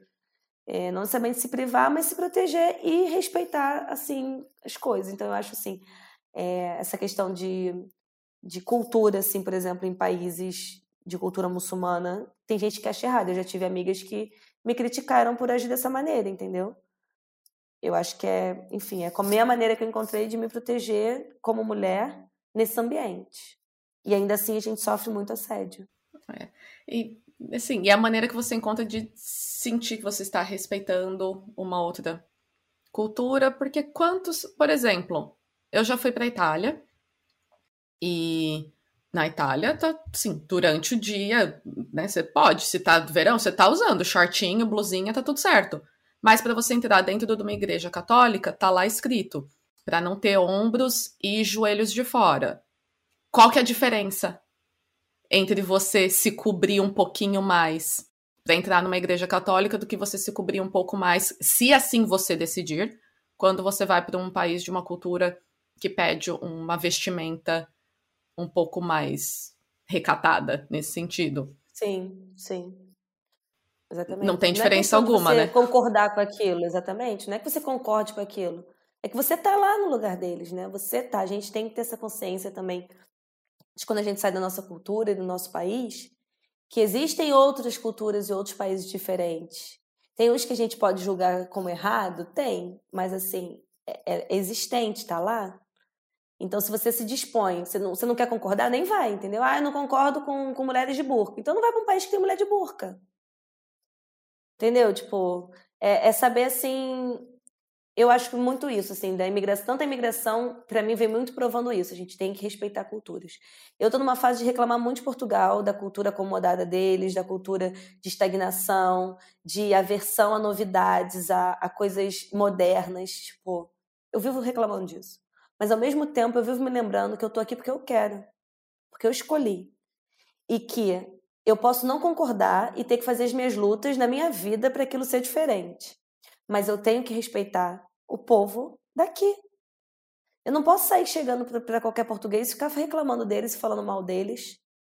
Porque é uma cultura inteira. A gente está falando de uma cultura. Que é muito maior do que o que eu acho. Ou do que as minhas convicções entendeu? Então, respeito, assim, a gente aprende muito, né, como imigrante, a respeitar a diversidade. E quando eu falo respeitar a diversidade, é respeitar até aquilo que é diferente do que a gente concorda, do que a gente aceita, né? E isso não significa que você respeitar está concordando ou dando aval àquilo. Uhum. Então, é uma lição também da, da imigração, assim, que me trouxe bastante. Eu, é, principalmente eu, na minha vida, que era muito preconceituosa com muita coisa, assim. E acho que a imigração traz muito essa, esse conhecimento da diversidade, da aceitação. Bom, e pelo que eu entendi, voltar para o Brasil não é uma um desejo seu. Quais são os planos, então? Ficar em Portugal, pegar a residência e aí depois tem vontade. Qual que é a lista, né? Do que você já até mencionou, que você tem uma lista de países que você gostaria de mudar. É, é lista. Vai ser esse mesmo plano, então? Ir pulando de país em país até. Até. É, a ideia. é, até. Até não, não dá mais. Não, a ideia mesmo de Portugal agora são é, me formar, né? Conseguir aí me formar no, no curso de hotelaria e também pegar o passaporte, né? O que eu quero são esses dois. E depois, então, a minha ideia é ir morando, enfim, já que eu vou trabalhar com hotéis, né? E tem hotéis no mundo todo. A minha ideia é sair aplicando para hotéis no, no mundo todo, assim, nos países que eu quero. O meu primeiro país da lista é a Indonésia. É, quero muito morar em Bali, Ai. que é um país que eu conheci pouquinho. Ai, é conheci é demais, só por 10 né? dias. Bali é muito bom. Me encantei me encantei assim completamente pela energia do país assim vi várias coisas que não concordei vi várias coisas que achei nojento que não achei legal mas não achei é um país assim maravilhoso é uma energia um... energia que simplesmente conquista assim, o coração né para mim pelo menos foi assim e, e quero aprender outras línguas também né eu sinto que conforme eu vou conhecendo mais pessoas, eu tenho vontade de me comunicar mais com pessoas. E às vezes o inglês e o espanhol não são suficientes. E eu tenho visto muito isso agora, que eu estou fazendo hotelaria. E eh, eu atendo muito, eu trabalho num hotel. E eu atendo muitos clientes franceses ou da Bélgica, pessoas que falam francês, né? Ou são suíços, ou são da Bélgica, ou são franceses mesmo, que não falam outra língua. Eles só falam franceses, francês e um, eu não consigo me comunicar com eles. E isso para mim é um problema muito grande, porque eu sou uma pessoa super comunicativa, tudo é baseado na comunicação. Eu gosto de poder me comunicar com as pessoas. Então, assim, eu tô vendo também que essa questão da língua hoje para mim tá um problema, por exemplo, com o francês que eu não falo. Então, assim, eu quero estudar francês, quero estudar italiano, eu quero, enfim, poder ir estudando e fazendo minhas coisas, trabalhando. Então, meu primeiro país da lista é a Indonésia, Bali, eu quero voltar a morar na Austrália um tempo. Ei! Uhul. Vem, seja muito bem-vinda. Quero, botei a Austrália de novo nos meus planos por questões de. Enfim, toda a minha eu trabalho com, com restauração, né? Aqui, aqui em Portugal a gente chama de restauração, mas é, é restaurante, né? Trabalho em restaurante. E toda a minha base assim de garçonete eu aprendi na Austrália, que é um país muito bom para isso, né? Porque é, é, é uma área daí da Austrália, menos de Sydney, não sei como é, como é aí onde você mora, mas em Sydney especificamente é muito valorizado, né? Os restaurantes, a organização, a limpeza. Melbourne também é. A Austrália, num, num grande é. geral, pelo menos nas capitais, é uma é uma cultura que come-se muito fora. Exatamente. Então tem muito restaurante, café, qualquer ambiente nesse sentido. E Sim. tem na parte de hotéis também, tem muito hotel. De hotéis, exatamente. Não é só os restaurantes em si, então tem. Então é, então a Austrália pra mim tá na minha lista por essa questão mesmo de que eu quero de novo esse, esse aprendizado que eu tive de primeira qualidade, sabe? Uhum. Eu vejo aqui o serviço muito inferior ao que eu aprendi na Austrália. Eu tô num hotel cinco estrelas e sinto que eu presto um serviço de três. E porque é cultural, a maneira como. Não sei se é cultural ou se é o hotel que eu trabalho. Uhum. Mas enfim, estou descobrindo isso. mas eu vejo muito isso. E, e, isso me trouxe muito, muita gratidão, assim, por ter estado na Austrália, por ter tido a oportunidade de aprender. É engraçado porque muita gente, às vezes, me ouve falando sobre ser garçonete de maneira assim, meio de nariz torcido, né?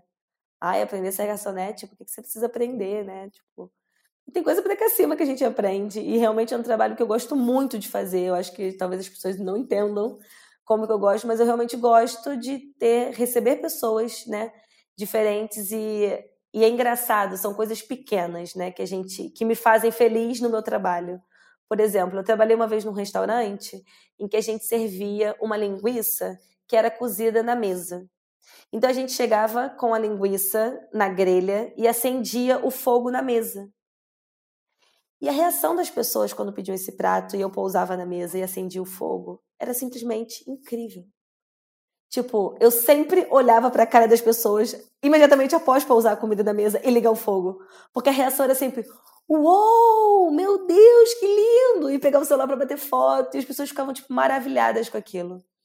E, e eu fui vendo que restaurante, né, e hotéis e a vida, né, no geral, só que a gente às vezes trabalha tanto, está tão bitolado numa coisa que a gente para para dar valor a essas pequenas coisas que são é, experiências, né? Então, assim, um restaurante para ser bom, para mim, assim, pelo que eu tenho visto, para encantar uma pessoa, não é só uma comida boa, um atendimento bom, é uma experiência boa. Precisa, a pessoa precisa ter uma experiência naquele ambiente, né? E as experiências às vezes vêm de coisas pequenas. Por exemplo, onde eu trabalho hoje, você pede um café, qualquer lugar que você pede um café aqui em Portugal, vem só um café. Lá você pede um café, ele vem numa tábua de mármore, vem com macarrão, vem com uma aguinha saborizada. A pessoa até esquece que está pagando uma fortuna por aquele café. Porque ela olha para aquele negócio, ela acha tão bonito que ela fala: Uau, tipo, que lindo, era só um café, né? E eu vou comer ainda e beber uma aguinha. Tipo, que as pessoas esquecem das coisas ruins, assim, da, daquele serviço. Então, eu gosto de trabalhar com experiências, eu cheguei a essa conclusão. Eu gosto de viver experiências e talvez por isso eu realmente gosto de trabalhar com, com restauração. Então, foi muito difícil, assim, sair da vida de Imagina. Que eu ia levar de advogada, que é uma vida completamente regrada, né? Tipo, limitada naquilo e tudo mais, para viver uma vida que todo dia é diferente para mim, porque eu proporciono experiências para as pessoas e as pessoas reagem diferente àquelas experiências proporcionadas. Então, é isso também de mudar os padrões, né? Você não precisa ter um, um diploma para ser garçom, mas isso não significa que você não não vai ser alguém na vida, que você não vai ser feliz naquilo que você faz, ou que aquilo não vai te você não vai se identificar de alguma forma. Então a imigração também tem muito disso, de abrir horizontes para profissões mesmo que a gente nunca imaginaria no Brasil, porque a gente chama de subempregos, né? No Brasil. Não, são. E fazer parte, né? Como você tá falando da, da experiência de outras pessoas, é, assim, algo incrível. E mostra muito mesmo de, na, na imigração. Eu tenho uma amiga que era na, no Brasil. Ai, se eu não me engano, acho que ela era assistente ou secretária executiva, tipo, em Petrobras, sabe? Tipo, uma coisa, um cargo muito alto e tal. Mas na Austrália, ela se descobriu completamente apaixonada por ser babá.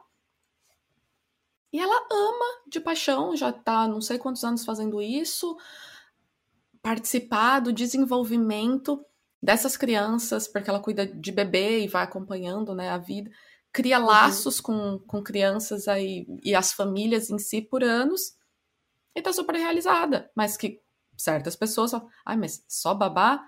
Por que, que tá? A gente, como cultura, por vir de uma sociedade que teve, é, né, sendo muito escravocrata, qualquer profissão da parte de servir alguém não é, não é bom o suficiente. Gente, tem curso de sommelier. Gente, uma, você tá servindo, banalizando. Mas é vinho. Você tá dando um vinho para uma pessoa que para que que você precisa entender? Então, tem toda né, uma, uma um estudo, tem tem muito conhecimento aí. Não, mas ah, é só fazer isso. Ah, não, é só cuidar de criança. Então você só cuida do seu filho? Peraí. Vai, vai muito além disso. Eu acho que é uma coisa incrível da, da imigração a gente poder se, se abrir também, se permitir parar com, esse, com, esses julgamentos ou começar a diminuir os julgamentos que a gente tem, principalmente dessas profissões que não são de escritório. Qualquer profissão que não seja de escritório. A gente já é. poder ver que é uma profissão válida, que gente ganha tão bem quanto, se não ganhar mais do que gente que trabalha em escritório. E, mano, você não tá fazendo mal a ninguém, paga suas contas, te proporciona o estilo de vida que você esteja buscando, tá ótimo. Sim, sim. É, é, é aquilo, né? Tipo, os padrões estão aí para colocar a gente dentro de caixas. E a gente precisa sair dessas caixas, é isso, em tudo, em todos os ramos da nossa vida, desde o ramo afetivo, sentimental, ao trabalho profissional, escolhas de vida. Eu colocar na cabeça quem vive a nossa vida é a gente, né? Quem passa pelas experiências, pelos perrengues, pelas coisas boas e coisas ruins, somos nós, individuais, assim, nós como pessoas. Então é, é simplesmente ignorar real o que dizem pra gente o tempo todo. Eu conheci uma vez um cara viajando que ele me disse uma coisa que eu peguei aquilo para a vida e falei assim: é isso. É isso. Que foi que ele falou assim para mim: a vida é engraçada, né? A gente cresce, vira adulto e amadurece, para então começar a desaprender tudo aquilo que nos foi, foi ensinado durante a vida. Parece complexo, né? Tipo assim. Sensacional. E é, mas é real a vida. Conforme a gente vai crescendo, e não crescendo na idade, mas crescendo como pessoa, a gente vai tendo noção de que a gente real precisa desaprender. Tudo.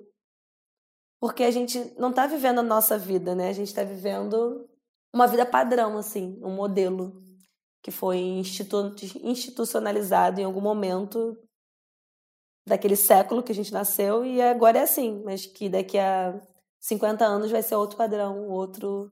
Porque isso muda o tempo todo, né? Esses padrões estão mudando, é que nem a moda. É que nem muitas coisas. Então a gente tem que começar a individualizar nossas vontades. Nossa, maravilhoso. Fê, foi um prazer conversar com você.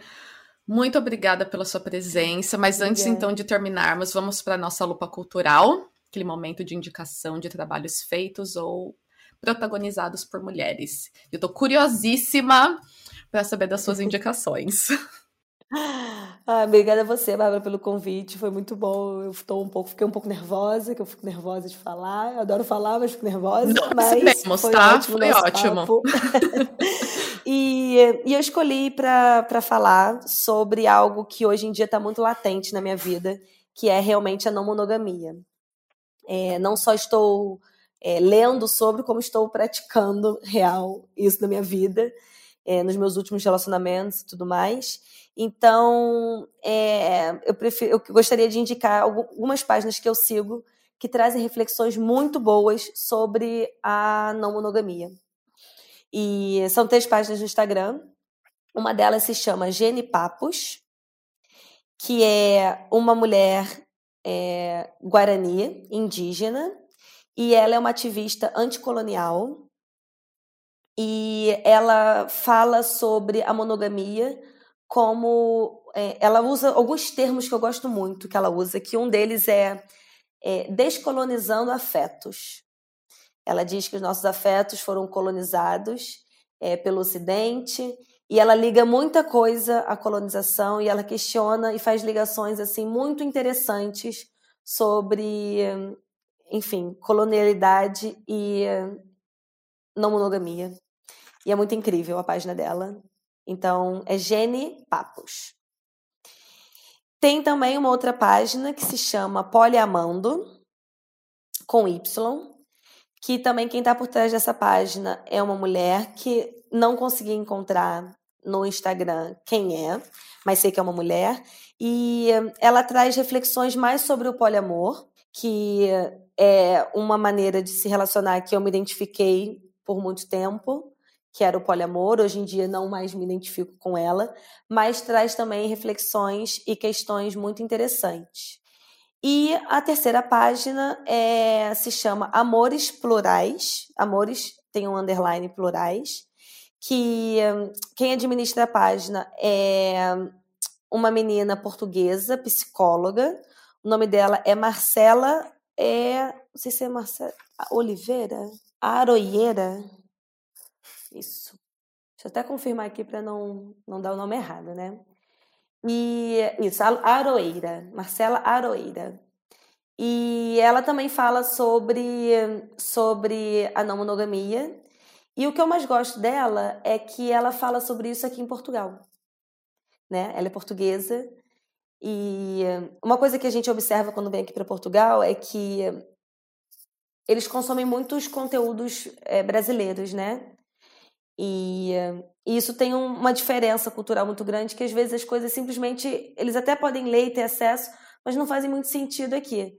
Então, essa página dessa, dessa Marcela é muito interessante porque, enfim, ela é portuguesa, foi criada aqui, e ela consegue ganhar espaços e compartilha esses espaços com a gente. Então, por exemplo, outro dia ela conseguiu fazer uma publicação num jornal de alta circulação aqui, de uma página, né, de um jornal, que era a matéria inteira sobre relações não monogâmicas. E num país a gente está falando altamente conservador. Então, ela também traz questões interessantes e tem esse plus aí de ser de ser portuguesa. Então, num país que é bem menor e que muitas coisas são bem menos discutidas, ela trazer essa discussão até para, enfim, jornais, televisões, e ela é psicóloga. Então, as indicações de hoje são essas três páginas de três mulheres que falam sobre não monogamia. E principalmente porque a não monogamia é, ela é muito mais necessária, eu diria, para nós mulheres. Porque nós somos as mais aprisionadas por ela. Então, eu acho importante mulheres fazendo conteúdos para ajudar outras mulheres né, a saírem, às vezes, de relacionamentos tóxicos tudo mais. Então, Gosto muito dessas três páginas, indico sempre para amigas também que querem ler mais sobre a não monogamia. Nossa, adorei, já anotei tudo aqui, vou começar a seguir e achei incrível, principalmente da, da primeira, da Jenny Papos, que você mencionou, por ser uma, uma mulher indígena. indígena. É, é algo, incrível, sério. algo que eu tô tentando expandir mais e sair da minha bolha e requer um esforço incrível para começar a buscar saber, às vezes, até onde buscar pessoas para se aprofundar em né, diversos conteúdos. Sim. A gente não sabe nem por onde começar. Então, muito obrigada, não, adorei já. Nada, imagina. Vou colocar, vai ficar, gente, no, na descrição do episódio e tudo mais. Também tenho três, e eu já mudei, na verdade, nossa, só ficou uma do que eu tinha originalmente colocado aqui, já deletei outras e apareceu outras durante a conversa. É, é um, um pouquinho de cada coisa. O primeiro é um episódio do Mamilos, que é o episódio 112, que chama Três é Demais. Que uma das, das convidadas é a Ana Canosa, que é uma, uma psicóloga educadora sexual também incrível, que conversa um pouco mais. E o bacana do, do Mamilos e nesse episódio em si não é necessariamente que ele traz muitas respostas, porque na verdade não é para ter respostas, mas traz muito desses questionamentos de tentar entender, sair do modelo monogâmico. Será que é para você? Então traz essa essa pergunta, esses questionamentos e até um pouco desse incômodo de às vezes, puta, será que é para mim ou não? Ambos cenários, né? Tanto a monogamia quanto a não monogamia. Também uhum. bacana. O episódio que eu mencionei, então, durante a nossa conversa aqui é do Para Dar Nome às Coisas, o episódio 101, que é procrastinação. Amanhã eu deixo para depois, então, principalmente essa dos, dos incômodos que a gente conversou, né, de deixar as coisas para depois. Gente, vamos viver mais. E eu estou falando isso para mim, tá? Eu sou super adepta do uhum. Por conta da, da, minha ansiedade, a gente deixa tudo para depois, aí a gente fica vivendo. Eu também. A gente fica deixando. Uh, pagando juros agora para sofrer, que já é inevitável que a gente vai sofrer depois, porque a gente não consegue. Né? Sim. Um monte de coisa. Sim. E a última indicação veio muito da de quando você estava falando sobre ser mulher e viajante. Tem uma amiga minha que eu tenho até um episódio gravado com ela também, que foi o episódio 2, é, que é a Ana é, Xavier.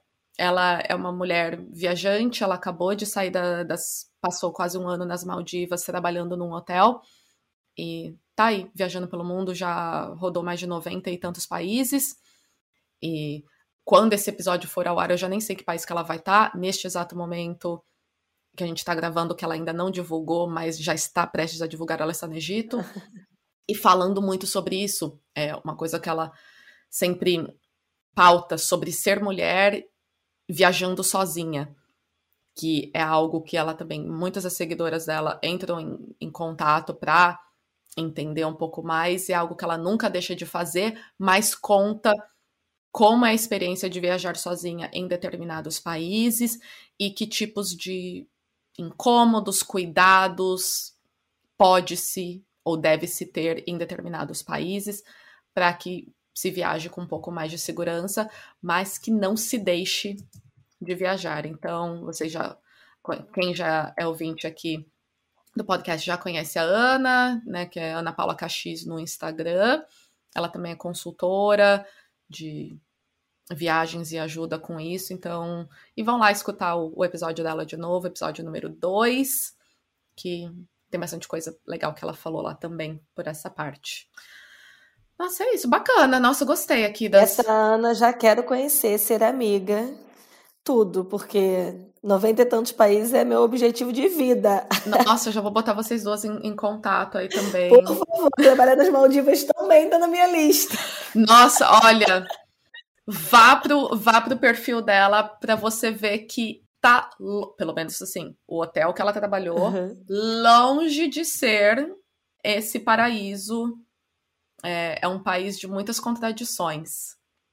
Então, Sério? vale muito a pena, então, esse contato com ela. Já Nossa, vou, já vou botar vocês. Eu quero muito. Já vou mandar mensagem. Ana Xavier, me conte sobre Maldivas, hotel em Maldivas, que tá real na minha lista. Tipo, trabalhar no hotel no Maldivas. Pois é. Ai, meu Deus. Bateu um tadinho agora. agora, imagina o que vem pela frente, né? Tipo isso. É, é bem isso.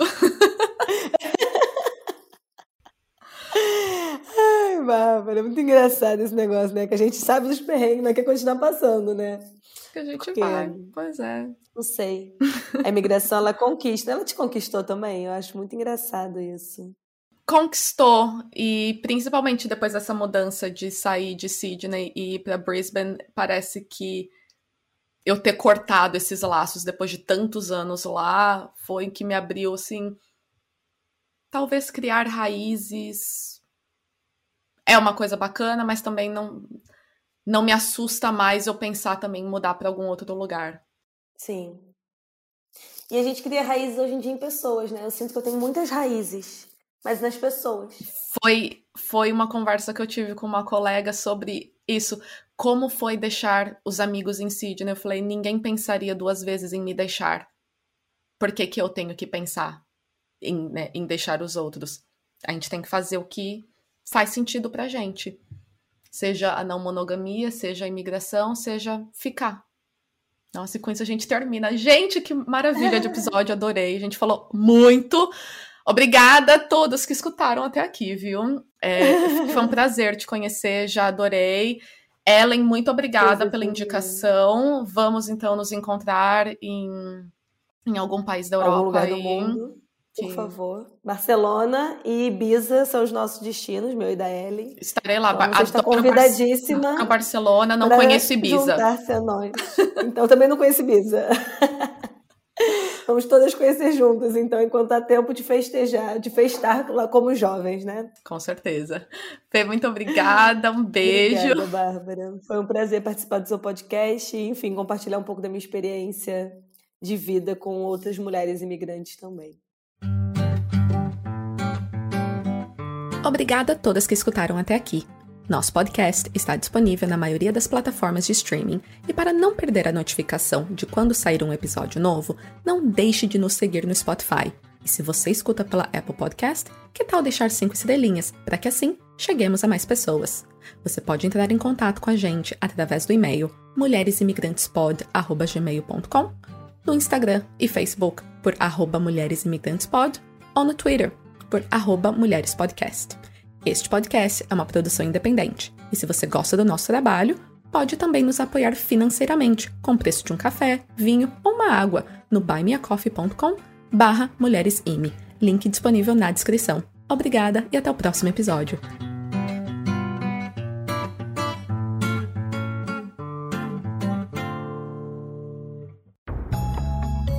Este podcast foi editado por estopimpodcasts.com.br